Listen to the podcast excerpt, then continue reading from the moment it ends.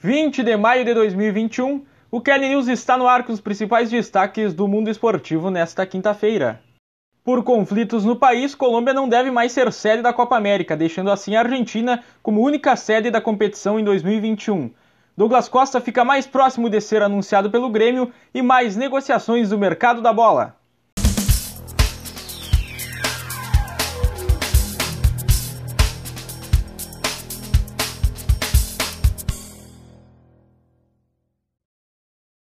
Eu sou o Paulo Júnior, ou como você acostumou escutar, o arroba paulojroo. E não tem como começar o Kelly News dessa quinta-feira sem falar do grande fato no mundo esportivo na quarta-feira. Enzo Pérez, meio-campista do River Plate, disputou a Copa do Mundo pela seleção argentina, nessa quarta-feira fez algo histórico.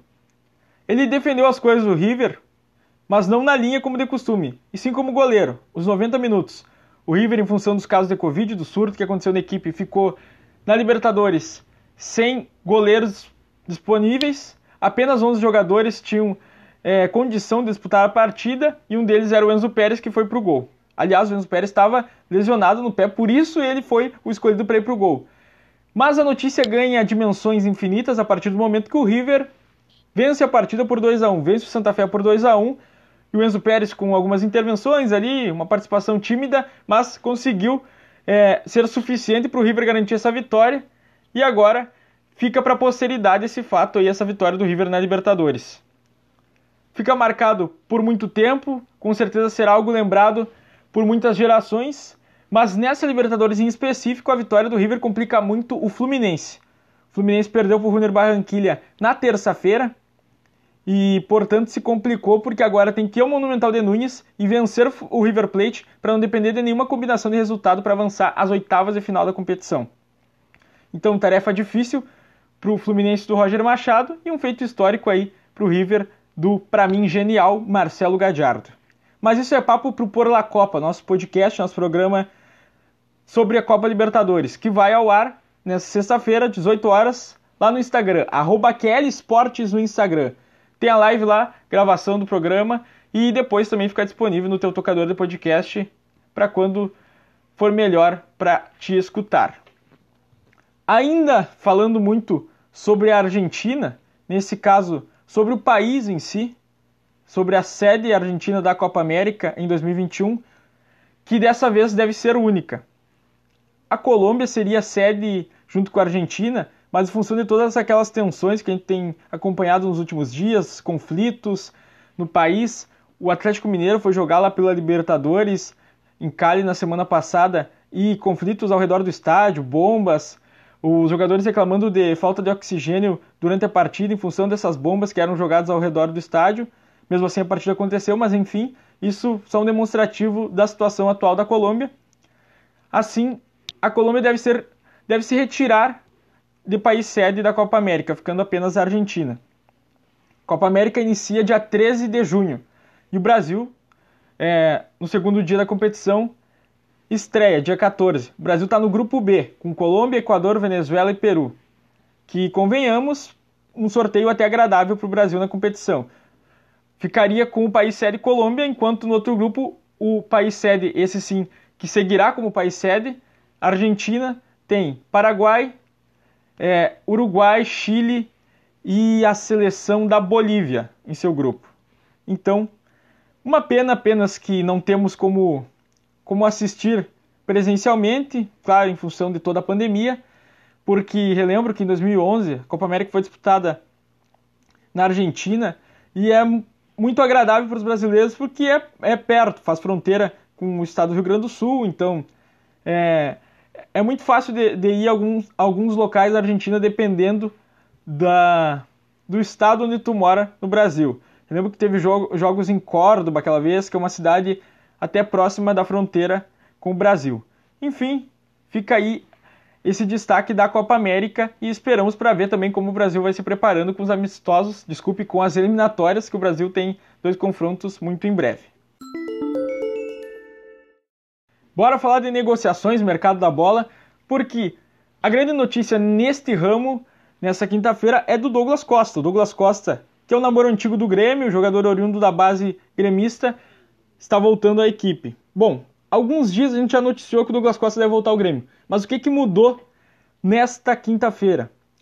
O Grêmio se acertou com a Juventus, que é o clube a qual pertence o Douglas Costa no momento.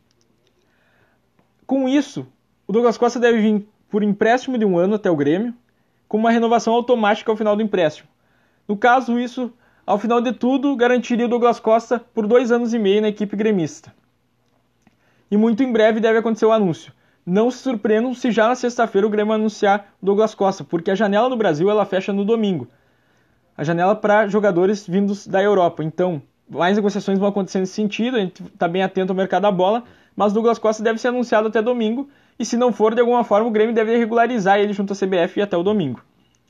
Particularmente, acho que o Douglas Costa, em condições plenas, seria o grande jogador do futebol brasileiro. É, eu falei muito do, do, Tyson quando chegou ao Inter, eu sou colorado. O Tyson eu também considero um jogador acima da média para o Brasil. Falo sempre nos nossos programas aqui, quem acompanha o Linha da Bola, o Por La Copa, muito do Arrascaeta, que é um jogador que já está mais tempo no Brasil e que eu considero acima da média para o nosso futebol hoje. Mas eu destaco que o Douglas Costa conseguiria ter um diferencial a mais desses por ser um jogador é, com característica maior de um contra um, lances individuais. Então, se o Douglas Costa, em condições plenas, conseguir atuar no Brasil, olha, acredito que ele consiga retornar à seleção brasileira, consiga, consiga estabelecer um novo patamar até mesmo para o time do Grêmio do Thiago Nunes. Porém, tem que fazer meia culpa de que o Douglas Costa ele sofre muito com lesões. É um jogador que várias vezes apareceu bem na seleção brasileira e não conseguia ter uma sequência em função das lesões. Então fica toda essa preocupação. Inclusive, é uma preocupação com certeza que, que pode passar pela cabeça de alguns gremistas em função do grande salário que ele vai receber no, no Grêmio, né? Mais de um milhão de reais. Por ser a grande estrela do time, enfim.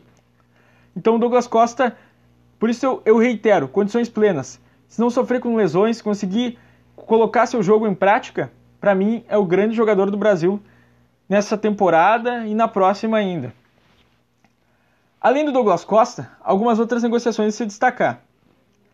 E uma delas é de um velho conhecido da torcida gremista, o ídolo máximo do time, o Renato Portaluppi, que saiu recentemente do comando técnico da equipe e que pode estar indo ao Corinthians. A gente vem acompanhando também esse namoro de Corinthians e Renato Portaluppi. O que mudou nessa quinta-feira é o seguinte: o Renato ainda segue pensando, refletindo, mas parece estar mais animado, mais inclinado a aceitar a proposta do Corinthians. Ele se agradou do projeto essa é uma informação da Luísa Oliveira, inclusive da Band, da Bandeirantes, São Paulo. E o Renato se agradou do projeto do Corinthians, mas ainda pesa um lado de que o Renato passou cinco anos no Grêmio, morando num hotel em Porto Alegre, longe da família que mora no Rio de Janeiro. Então, mesmo que São Paulo seja mais próximo do Rio de Janeiro, é, teria toda uma questão familiar, que gostaria, a esposa e a filha gostariam que ele passasse mais tempo em casa, mas o Renato estaria mais sensibilizado pela, pela forma como a torcida do Corinthians reagiu à sua possível contratação. Reagiu muito bem e isso teria é, motivado o Renato ainda mais a pensar com carinho. Então, segue sendo o plano A. A princípio, o Corinthians não negocia com mais ninguém. Então, Renato Portaluppi e Corinthians têm um namoro aí que pode terminar em casamento muito em breve. O Sport Recife anunciou o André Balada, atacante que teve uma passagem muito boa pela equipe algumas temporadas atrás, estava no futebol turco desde que saiu do Grêmio, e agora retorna ao futebol brasileiro para jogar no esporte. Lá pelo esporte, o André deixou ótimas lembranças que com certeza fazem o torcedor é, estar, de certa forma, contente com essa negociação.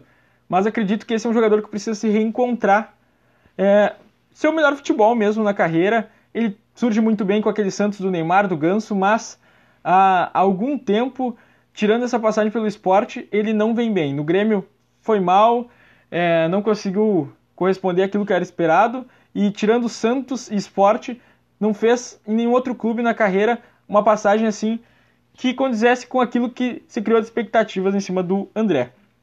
Então o André assina por um ano com o esporte e vai disputar o Campeonato Brasileiro que já está às vésperas de começar. Também no futebol brasileiro, o Vasco conseguiu adquirir 60% do passe do Matias Galarza, meio-campista, que veio por empréstimo do Olímpia. O Vasco pagou 500 mil dólares por essa aquisição. O jogador estava por empréstimo, agora mudam algumas coisas, o salário mesmo do jogador vai mudar e também uma maior segurança. Matias Galarza fica até 2025, é um jogador muito promissor, tem um início que agrada muito no Vasco, tem apenas 19 anos, é um volante é, com qualidade e que o Vasco precisa. O Vasco tem ido ultimamente ao mercado sul-americano e é onde tem mais tido sucesso. Quanto às contratações aqui no mercado nacional, ou mesmo jogadores brasileiros que vêm do exterior, talvez não tenham tido tanto impacto. O Vasco na última temporada, vai lembrar, contratou Cano e Benítez, que mesmo na campanha que levou a equipe à Série B desse ano, foram os destaques do time. Alguns anos atrás tinha o Martin Silva, goleiro da seleção uruguaia por muito tempo, que também defendeu bem as cores do Vasco. Então agora o Galarza é um novo destaque estrangeiro, o paraguaio vem se destacando aí no Vasco. E continua até 2025 com esse contrato. Gostou desse podcast? Já sabe, compartilhe com seus amigos para eles ficarem também bem informados.